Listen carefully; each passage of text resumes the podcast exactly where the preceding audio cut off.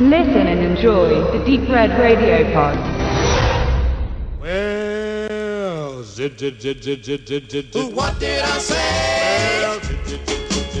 Manchmal kommen sie wieder oder im Original Sometimes Way Come Back ist meiner Meinung nach nicht nur ein gelungener Film, sondern trägt auch einen der aussagekräftigsten und besten Titel überhaupt im Englischen wie im Deutschen. Im Film kehrt Lehrer Jim Norman, gespielt von Tim Matheson aus Starfire oder Cannonball Fever bekannt, nach vielen Jahren der gewollten Abwesenheit und unzähliger schlafloser Nächte an den Ort seiner Kindheit zurück, an dem auch selbige damals vor 28 Jahren abrupt endete. Denn bei einem Zwischenfall mit einer Gruppe Halbstarker verlor Jims großer Bruder durch deren Hand sein Leben, aber auch mehrere Mitglieder der Gang ereilte in dieser Auseinandersetzung der Tod. Zurück in der Gegenwart wird Jim von seiner neuen Klasse nur wenig akzeptiert, dies ist aber bei weitem nicht sein größtes Problem.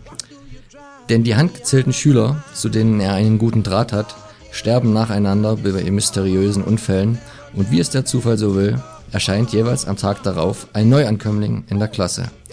Wie Jim schnell und mit Schrecken realisiert, handelt es sich bei diesen Neuen, welche allesamt aus dem unbekannten Ort Milford stammen, allerdings um alte Bekannte. Genauer gesagt Mitglieder der Gruppe, die Jims Bruder auf dem Gewissen hat. Aber wie ist das möglich und warum kommen sie wieder? Manchmal kommen sie wieder, welcher im Jahr 1991 unter der Regie von Tom McLaughlin, Regisseur von Freitag der 13.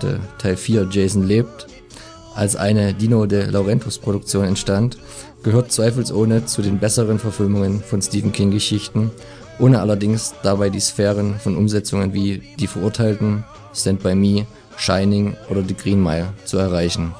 Dies liegt zum einen in dem wesentlich geringeren Produktionsvolumen, handelt es sich hierbei doch eigentlich um einen Fernsehfilm, welcher allerdings später in Deutschland zumindest zu einem Kinorelease kam, verglichen mit den der genannten Filme und zum anderen an der Substanz der Story, welche auf einer Kurzgeschichte basierend nicht übermäßig viel hergibt.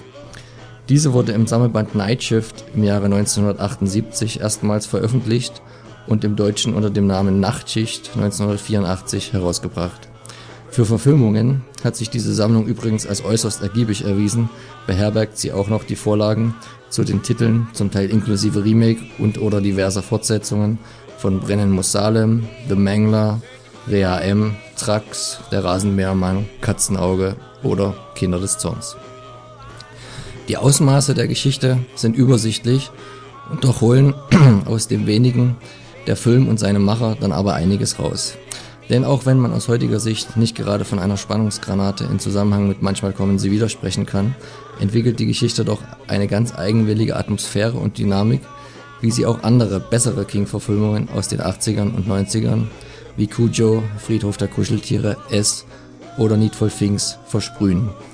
Die Handschrift des Meisters ist somit durchaus bei der Umsetzung von Manchmal kommen sie wieder zu spüren, was in dem Fall an der recht genauen Adaption der Vorlage liegt, ein Umstand, der fast immer einen gelungenen Film bedingt.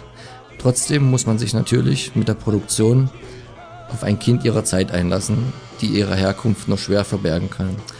Anders als heute, wo ein größtmöglicher Realismus als Mantra gilt, wird in manchmal kommen sie wieder charakterabhängig noch leicht bis schwer overacted, was vor allem auf die Heimkehrer zutrifft und sich am schönsten in ihrem diabolischen Gelächter widerspiegelt. Dies erinnert dann manchmal mehr an Theater, ist aber auf eine ganz besondere Weise erfrischend.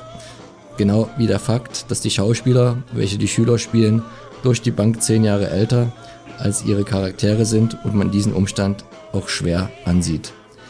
Dies tut dem Charme des Films und der Blu-ray-Veröffentlichung von Koch Media allerdings keinen Abbruch. Lediglich etwas mehr an Extras und Zusatzmaterial hätte das Gesamtpaket äh, gut vertragen.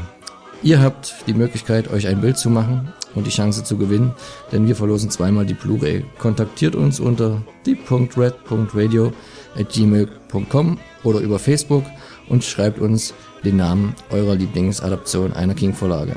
Zu Manchmal kommen sie wieder, gab es später übrigens noch zwei recht unnötige Fortsetzungen mit den schönen Titeln Sometimes We Come Back Again und Sometimes We Come Back for More, welche allerdings schon das Beste an den Film sind.